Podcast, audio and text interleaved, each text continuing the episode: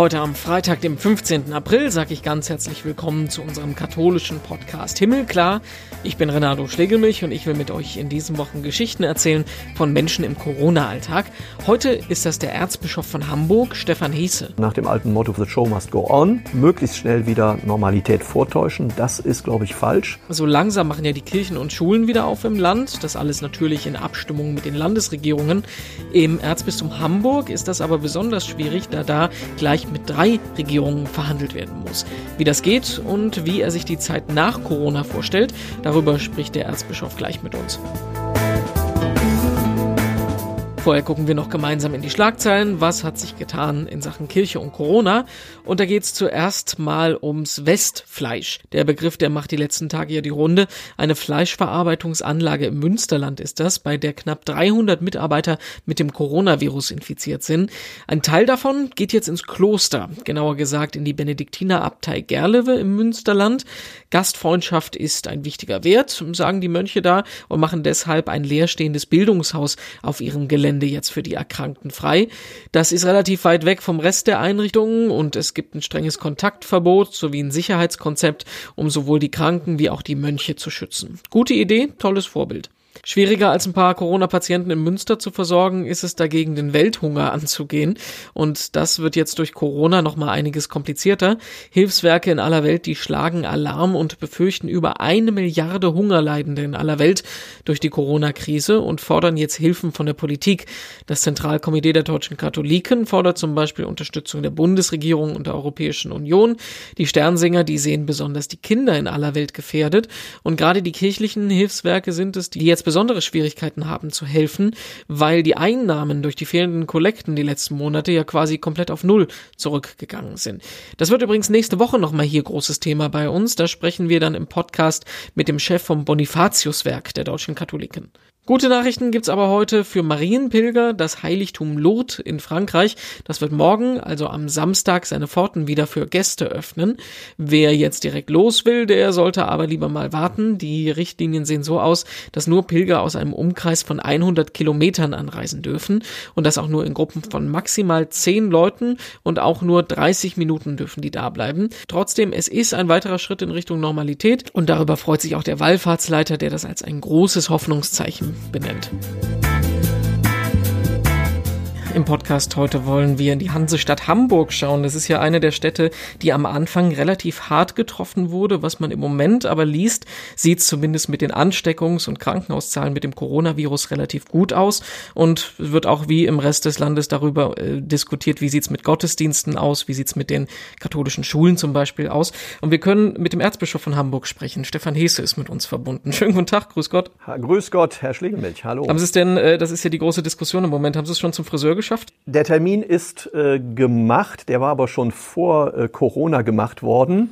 Äh, das heißt auf gut Deutsch, ein Termin äh, zwischendurch ist ausgefallen, da konnte ich also nicht gehen und ja, mir geht's jetzt wie, wie anderen, hm. die Haare sind etwas länger, aber ähm, es rückt jetzt in greifbare Nähe und ich freue mich, wenn die Haare dann ja. wieder etwas kürzer werden. Ich bin mal gespannt, wie das alles so läuft beim Friseur. Ja, es ist, äh, gibt ja auch größere Probleme, die man haben könnte, als mal ein paar Wochen nicht zum Friseur zu gehen. Allerdings, ja, das ist harmlos. Wie sieht denn so bei Ihnen in der Stadt so die Lage im Moment aus, die Stimmung, wie ist es? Die Stadt ist im Moment so ruhig, wie ich sie in den fünf Jahren, wo ich jetzt hier bin, noch nie erlebt habe.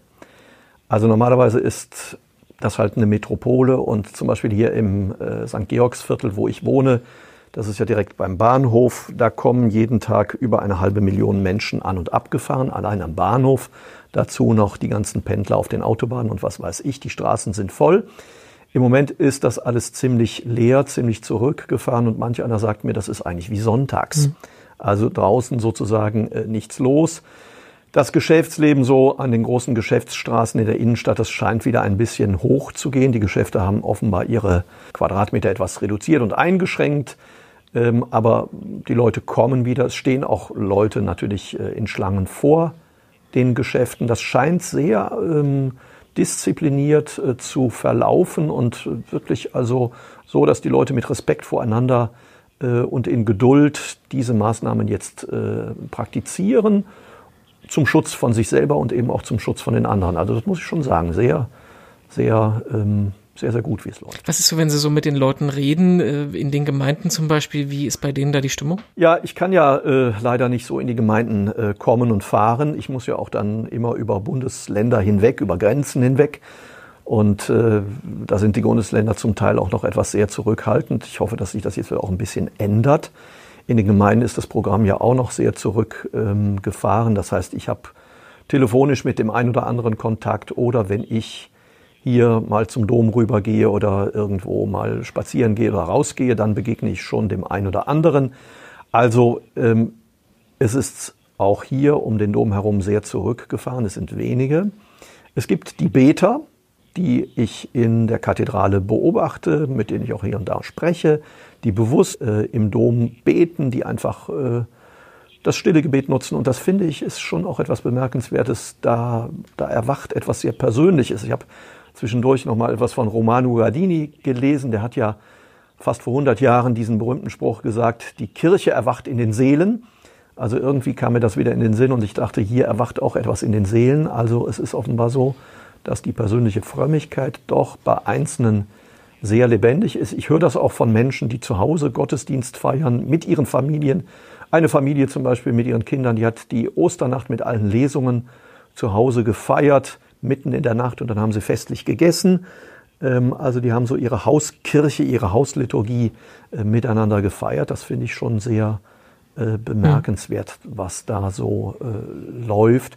Und es gibt natürlich auch so die, die Ungeduldigen, die sagen, es muss aber jetzt unbedingt auch direkt bald wieder losgehen. Und dazwischen muss man irgendwo die Spannung halten, eine Ausgewogenheit hinkriegen und auch ein Respekt voreinander. Das stelle ich mir ziemlich schwierig vor. Also einerseits haben Sie ja das Problem, dass äh, das Erzbistum Hamburg ja mit drei Bundesländern verhandeln muss, also sich an die Regeln von Hamburg, Schleswig-Holstein und Mecklenburg-Vorpommern halten muss. Und dann haben Sie ja auch noch die anderen Bistümer, die es alle äh, unterschiedlich machen. Ist das, ist das, ähm, ja, wie geht man damit um? Also mein Ziel ist natürlich, dass wir für die Diözese eine Lösung finden und dass wir nicht hier so und da so äh, machen. In der Tat ist es in, in bestimmten Details zwischen den Bundesländern sehr verschieden. Es ist vor allen Dingen auch die Geschwindigkeit verschieden. Also äh, ein Bundesland ist sehr schnell, das andere äh, etwas äh, ruhsamer. Und das dann zusammenzukriegen, das, das ist gar nicht so einfach. Aber das ist eben die Natur dieser großen Diözese, die natürlich auch diese weiten Flächen hat. Das macht mir natürlich jetzt auch ein bisschen zu schaffen. Also einfach so in die Diözese, sonst bin ich, bin ich halt viel unterwegs in der Diözese. Ähm, das ist jetzt so einfach nicht möglich. Ähm, und, und trotzdem die Diözese zusammenzuhalten. Also ein Weg ist zum Beispiel, dass ich äh, nach wie vor morgens um elf in der Kapelle hier im Bischofshaus die Messe feiere und ich mittlerweile von vielen weiß, die damit verbunden sind und wirklich mitfeiern. Ähm, und das ist vielleicht auch ein Weg, um den Kontakt in die Diözese zu halten. Auch manche, ich sag mal, Videobotschaft, ähm, die wir dann auch noch in der Kirchenzeitung drucken und, und, und, also um das zu vervielfältigen. Das sind alles so Methoden, um eine gewisse Präsenz jetzt äh, zu zeigen. Und ich glaube, da geht es nicht nur um einfach zu sagen, ich bin da, sondern es geht auch darum, die Menschen zu unterstützen, sie zu begleiten, ihnen auch eine, eine sagen wir mal, eine gewisse Richtschnur mhm. auch für, für ihr Leben als Christen in dieser Zeit zu geben, woran sie sich orientieren können. Ich kann mir vorstellen, dass die Katholiken, die meinetwegen mitten in der Metropole in Hamburg sind, da auch ganz anders ticken als meinetwegen in einem äh, Fischerdorf in Mecklenburg-Vorpommern. Alleine auch schon, was das äh, Ansteckungsrisiko angeht. Da gibt es ja auch riesige Unterschiede, ne? Ja, also wir haben ja in ähm, Mecklenburg-Vorpommern sehr, sehr niedrige Zahlen. Vor einigen Tagen war ja sogar äh, der neue Bürgermeister von Rostock in die Öffentlichkeit gegangen und hat gesagt, wir sind jetzt Corona-frei, also keine Neuinfektionen. Mittlerweile hat sich das auch wieder überholt. Ähm, also da ist es natürlich gering. In Schleswig-Holstein ist es auch ähm, relativ äh, niedrig. Hamburg ähm, ist es äh, mehr. Sie haben es am Anfang schon gesagt. Am Anfang der Corona-Welle war das sehr, sehr viel. Das lag einfach daran, dass wir hier in Hamburg im März immer noch Ferien haben. Wir haben also im Grunde genommen keine Weihnachtsferien und keine richtigen Osterferien, sondern mittendrin die sogenannten Skiferien. Und da sind eben viele Hamburger in Österreich in Urlaub gewesen zum Skifahren und haben das Virus von dort offenbar äh, mitgebracht. Mhm. Mittlerweile hat sich das wieder so ein bisschen eingependelt. Aber in der Tat, die Metropole auf engem Raum mit vielen Menschen hat eine andere Situation als eben die Flächenländer ähm, Mecklenburg-Vorpommern und äh, Schleswig-Holstein, wo eben eine geringe Bevölkerung auf einer riesigen Fläche ist. Das hat in dieser Hinsicht jetzt nochmal einen großen äh, Vorteil. Also da sind die Infektionszahlen Gott sei Dank äh, gering und äh, das kommt uns hier sehr zugute. Ich bin mal gespannt, wie das dann geht mit dem Tourismus. Da mache ich mir natürlich auch äh, Sorgen drum, weil wir hier in Hamburg natürlich auch von vielen Touristen leben, aber in Schleswig-Holstein und Mecklenburg natürlich auch von vielen Urlaubern. Und das Ostergeschäft ist sozusagen schon ähm, nicht gewesen. Bin mal gespannt, was im Sommer möglich sein wird, ähm, wie da die Bedingungen sein werden. Und das ist ja auch für uns als Kirche etwas Wichtiges, weil gerade in den Sommermonaten unsere Gemeinden auch dann ähm, ganz stark werden und groß werden durch die vielen äh, Touristen und die Gläubigen darunter, die dann eben auch mhm. zu den Gemeinden kommen, zu den Gottesdiensten kommen und einfach mitfeiern. Das wird in diesem Jahr wahrscheinlich sehr viel anders werden. Ja, das wird eh noch Konsequenzen haben, die wir alle noch nicht absehen können, glaube ich. Ja, die wirtschaftlichen Konsequenzen, die, die kennen wir auch noch nicht so ganz. Das ist das eine, das wird sich sicher auch dann in den Kirchensteuern niederschlagen, dann in den Haushalten unserer Diözesen. Ich bin gespannt auf die psychosozialen Konsequenzen der ganzen Geschichte. Man sagt, dass bei der Telefonseelsorge die Beratungsgespräche zunehmen. Ähm, ich mache mir meine Sorgen etwa über die vielen alten Menschen, die jetzt keinen Besuch bekommen können. Ich bekomme es mit in der Pastoral, gerade da, wo ähm, Menschen eine Trauer beklagen müssen, wo ein Mensch gestorben ist äh, und wo sie eben jetzt nicht richtig trauern können, wo sie zum Teil gar nicht bei der Beerdigung dabei sein können, weil die Zahlen sehr beschränkt sind, wo sie nicht Abschied nehmen können vom Verstorbenen. Also das, das sind, glaube ich, ähm, Phänomene, die, die wir erst in der Folge äh, so richtig gewahr werden. Und ich glaube, das wird nicht ganz spurlos an uns Menschen vorübergehen, weil, weil, weil Trauern, das ist eben etwas Urmenschliches oder sich begegnen ist auch etwas Urmenschliches. Und wir sind eher äh, Wesen, die so auf Nähe aus sind. Und im Moment äh, äh, schlägt das Pendel eben zur anderen Seite zur Distanz aus. Und da müssen wir so eine gute Balance auch finden. Das ist so ein richtiges Austarieren, um das es hier äh, hm geht. Das ist so, so ein bisschen so ein Eiertanz in alle Richtungen im Moment, ne? Ja, ja, ja. Also das, und das wird auch, äh, ich sag mal, pastoral interessant werden. Ich bin mal gespannt, wie es jetzt weitergeht. Also ich glaube nicht, dass man jetzt einfach sagen kann, es gab vor Corona, dann gibt es Corona und dann gibt es dann danach, sondern das ist irgendwie so ein Ineinander. Und jetzt mitten in Corona, ja, da verändern sich viele Dinge da. Da wächst ja auch manches äh, äh heran, ähm, was vielleicht weitergehen kann. Anderes wird vielleicht auch überflüssig und anderes müssen wir wieder neu betonen. Also ich glaube, das wird, wird schon eine Veränderung, ohne dass ich genau sagen könnte, worin die, die, unter, die, die Veränderung äh, besteht. Mir ist einfach nur wichtig, dass wir sie wahrnehmen und dass wir nicht einfach jetzt zur Tagesordnung äh, übergehen. Das ist, glaube ich, ein Trugschluss, den sollten wir uns, dem sollten wir uns nicht hingeben. Das ist im Prinzip eigentlich auch schon ein guter Ansatz für unsere Abschlussfrage. Die muss jeder beantworten in dem Gespräch. Ach. Wenn Sie sich so umgucken im Alltag, was Sie gerade erleben, was, was bringt Ihnen Hoffnung im Moment? Also Hoffnung bringt mir äh, zum Beispiel dieses Entschleunigen. Also ich beobachte ein Phänomen in dieser Zeit, das Leben wird ruhiger, das Leben wird etwas langsamer. Und ich glaube, das tut uns irgendwie gut. Und ich frage mich, was heißt das in der Konsequenz für danach? Was mir Hoffnung gibt, ist so, was ich eben auch schon angedeutet habe, also nach dem Motto, die Kirche wacht in den Seelen, äh, also so, sagen wir mal, die persönliche Frömmigkeit. Ich glaube, da wächst etwas. Und für mich ist die Frage, wie geben wir den in unseren Gemeinden äh, Raum? Und was anderes, was ich beobachte, ist auch so das Phänomen Nähe. Ich glaube, wir merken, wie, wie sehr wir die Nähe vermissen und müssen uns fragen, was, was ist die Form von Nähe, die wir jetzt neu wachsen lassen müssen? Was ist auch die Nähe, die wir in unseren Kirchgemeinden brauchen, in unserer Diözese? Wie leben wir? Wie leben wir diese Nähe, diese spürbare Nähe und dieses auch wirklich Zusammensein? Also, dass, dass der eine auch vom anderen lebt und dass da, wo zwei oder drei versammelt sind, Gott mitten unter uns ist, das ist, glaube ich, etwas, was uns sehr herausfordert. Und das sind so Stellschrauben, wo ich gerne darauf achten würde und wo ich den Eindruck habe, da wächst jetzt schon etwas. Und das sollten wir gut im Blick behalten, um, um das eben nicht äh, aus dem Auge zu verlieren und einfach wieder äh, Business as usual machen oder nach dem alten Motto verfahren, the show must go on.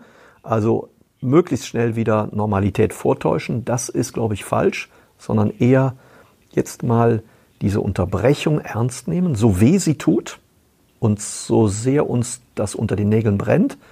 Und das haben wir, glaube ich, auch als religiöse Menschen äh, wirklich mit zu verantworten, denn ich erinnere mich immer gerne an den Johann Baptist Metz aus Münster, den großen Fundamentaltheologen, der, oder der, der gesagt hat, die kürzeste Definition von Religion ist Unterbrechung.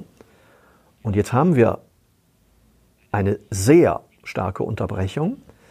Und das ist, glaube ich, auch ein sehr religiöses Phänomen, dass wir nicht zu leicht durch, äh, durch äh, allzu große Normalität übertünchen und übermalen sollten, sondern diese Unterbrechung jetzt auch mal aushalten, gucken, was das für uns bedeutet und was das eben auch für Kirche und Welt ähm, nachhaltig bedeuten könnte. Ja, und am Ende vom Podcast wollen wir immer noch ein digitales Seelsorgeprojekt vorstellen. Und heute ist das der theologische Online-Blog feinschwarz.net. Über Jahre weg ist das der erfolgreichste kirchliche Blog, wenn es nach den Klickzahlen geht, und dabei vollkommen unabhängig. Dahinter stecken bekannte Theologen aus Deutschland und Österreich, die den Blog quasi so als theologisches Feuilleton bezeichnen und auch genauso betrachten. Deshalb gibt's dort theologische Betrachtungen zu aktuellen Themen wie auch Dauerbrenner. Das geht dann los bei Pop-Art-Theologie Theologie und endet bei der Ästhetik des Traditionalismus. Zugegeben, das ist mitunter schwere Kost, aber es ist echt lesenswert und wer seine eigene Meinung beisteuern will, der findet auch einen großen Leserbriefbereich auf der Seite. Feinschwarz.net, Deutschlands erfolgreichster theologischer Blog ist das. Ja, Blog haben wir noch nicht, wäre aber auch mal eine Idee, ne? Wenn es den irgendwann geben sollte, dann auf der Seite himmelklar.de. Das ist nämlich unsere Homepage. Wir sind aber auch zu finden auf Facebook und Instagram als Himmelklar Podcast, auf Twitter als Himmelklar-Pod. In Kontakt treten könnt ihr mit uns da oder ihr macht das über den Hashtag Himmelklar. Oder ihr schreibt mich ganz direkt und persönlich an. Ich bin überall at Renato Joachim. Und ansonsten hören wir uns dann in der nächsten Podcast-Folge wieder. Ne? Ich freue mich schon drauf. Ich bin Renato Schlegelmilch und sage Tschüss, bis die Tage.